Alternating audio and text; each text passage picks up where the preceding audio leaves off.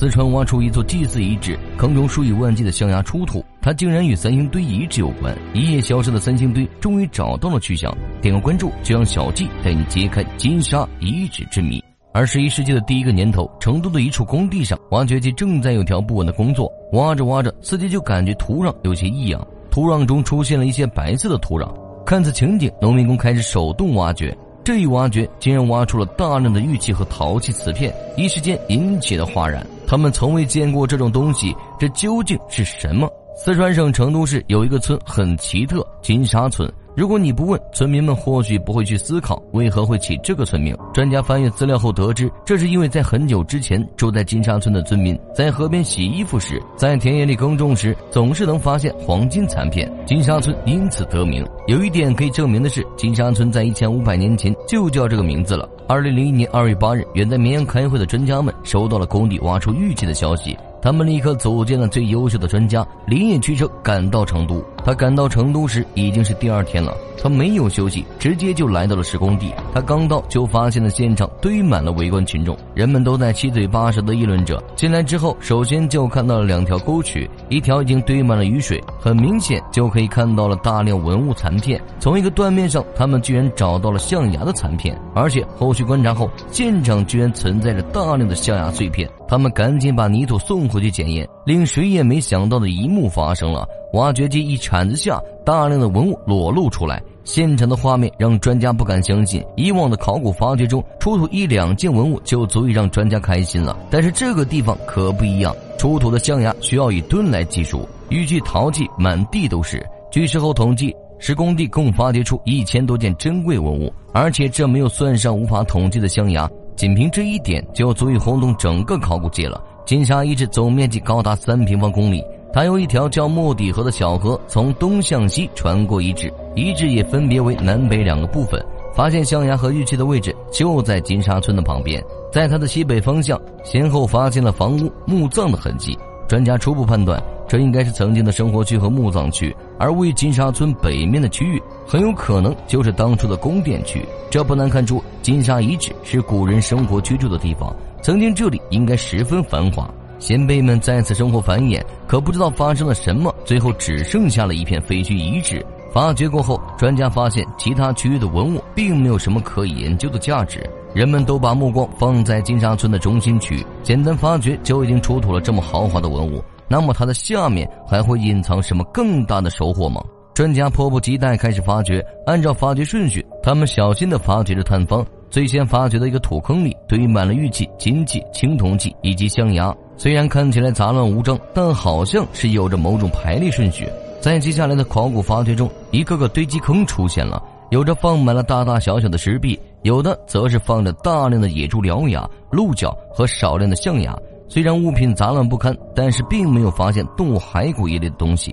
这里肯定不是古人丢弃物品的区域，它很有可能是一块祭祀地。很快，专家就印证了这个猜想。在金沙遗址的中心位置，考古人员发现了十九具龟甲。它并不像陪葬坑中其他的骸骨一样，每块龟甲上都有着大小相同的小孔，与之前出土的殷墟甲骨十分相似。古人在占卜时会用烧红的铁棒在龟甲上开孔，然后以小孔边缘的裂痕来占卜凶吉、预测未来。龟甲的大小也表明了祭祀者的权力地位。而在金沙村发现的龟甲长达五十九厘米，一经出土就被证实是有史以来发现的最大龟甲。祭祀者很有可能是国王，这也间接的确定了金沙遗址的中心位置就是一个大型的祭祀坑。专家根据出土的陶器确定。金沙遗址的年代大概在商代晚期到西周早期，距今大概有三千多年。金沙遗址出土象牙过于惊人，专家惊喜地发现，这些象牙的尺寸大小远超中国境内大象，甚至远超整个亚洲的。从历史地理上来看，三千年前的中原地区应该生活着一群大象，甲骨文中就有记载过商王捕象。殷墟遗址中也出现过大象的骨头，这就证明三千多年的四川盆地中应该生活着大量的象群。象牙或许就是先人祭祀用的祭品。在一件出土的玉器上就刻着两个小人，他们半跪着扛着象牙。不过打猎早已不是金沙先民的主要生活方式了。考古表明，他们已经进入到先进的耕种阶段了。某一天，专家像往常一样来到发掘现场，突然他就被一群吵闹声吸引了。他急忙赶过去一看，金沙居然出土了一个大型的玉琮。这件玉琮有着很明显的良渚文化，良渚文化大约在五千多年前出土的精美玉器，标志着中国礼制社会的序幕。而良渚文化中体积最大、制作最精美的就属玉琮。金沙遗址都发现了数十件玉琮，有些玉琮和良渚玉琮形似相同。金沙遗址和良渚文化中间相差一千多年，这很有可能是金沙先民所留下的老古董。金沙遗址共出土了五千多件玉器，大多数的造型和形制都与良渚相同。周礼记载的六种祭祀礼器，金沙就出土了五件，这说明了金沙人有着崇尚玉的习俗。崇玉就是商周时期的习俗，侧面的证明了金沙文化和中原文化有着密切的关联。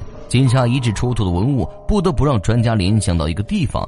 就在距离金沙村六十公里的地方，有着一个震惊中外的发现——三星堆遗址。在他的两个祭祀坑中，共发现一千七百多件风情迥异的文物，青铜人脸面具、青铜神树，都证明了这里曾经存在着一个高度文明的种族。但考古显示，就是这个高度文明居然在一夜消失了，就和当初不知道它是怎么出现的一样，没有来源，也没有去向，一切都充满了神秘和未知感。金沙遗址的发现似乎好像找到了蛛丝马迹。金沙遗址曾出土过一个精致的青铜器，一身长衣，双手高举着，手中似乎还拿着什么东西。这跟三星堆出土的两米高的青铜人极其相似。在随后的发掘中，专家还发现了一个金箔，直径大约在十二点五厘米，厚度仅有零点零二厘米。圆形金箔的中央是一个螺旋状，周围有着类似年的图形。专家认为，这应该是一种神鸟。而金箔象征的正是太阳。三星堆出土的文物中，也可以发现崇拜太阳的痕迹，例如长相类似于现代方向盘的器物，就专家认定为是太阳的造型。而青铜树上栖息的小鸟，让人联想起古代的传说：太阳从东方的扶桑升起，最后又落到西方的若木上。在金沙遗址中，还出土了一个雕刻的石像，他跪在地上，双手在背后绑着。和他一起出土的还有两个石虎和一只石蛇。老虎和蛇虽然不知道有什么含义，但自古就有用人或者动物祭祀的陋习，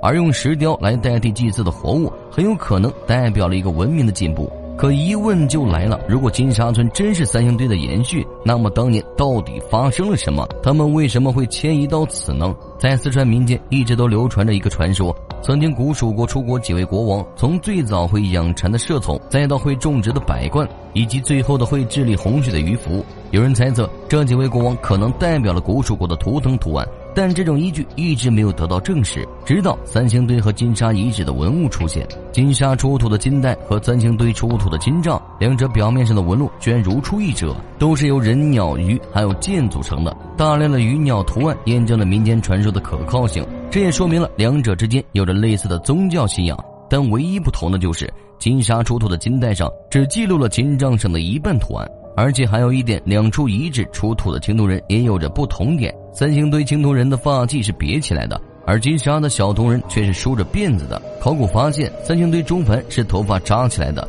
都是身份较高的祭司。这个不起眼的小细节给专家提供了大量的信息。专家推测，三星堆的覆灭很有可能就和这些扎发髻的习俗有关。两者的宗教信仰不同，在权力分配上也产生了分歧，最后导致内部的斗争。这些可能就是三星堆分裂的原因。而三星堆获得最大资源的人，将自己的领土迁移到了离三星堆六十公里处的金沙村，并建立了一个全新的城市。而金带图案也得到了一点解释。来到金沙村的人只是三星堆王国的一个种族，所以他们只用了图案的一半。而根据最新的消息得知，原本对于三星堆年代的推测是五千到三千两百年之间，但其实是有些偏差的。经过对三星堆四号墓坑的检验，发现三星堆其实一直存在到两千九百六十六年前才消失的。而金沙遗址存在的年代是从三千两百年到两千六百年这段时间，两者有着两百多年的时间重叠，两者之间的关联似乎越来越大。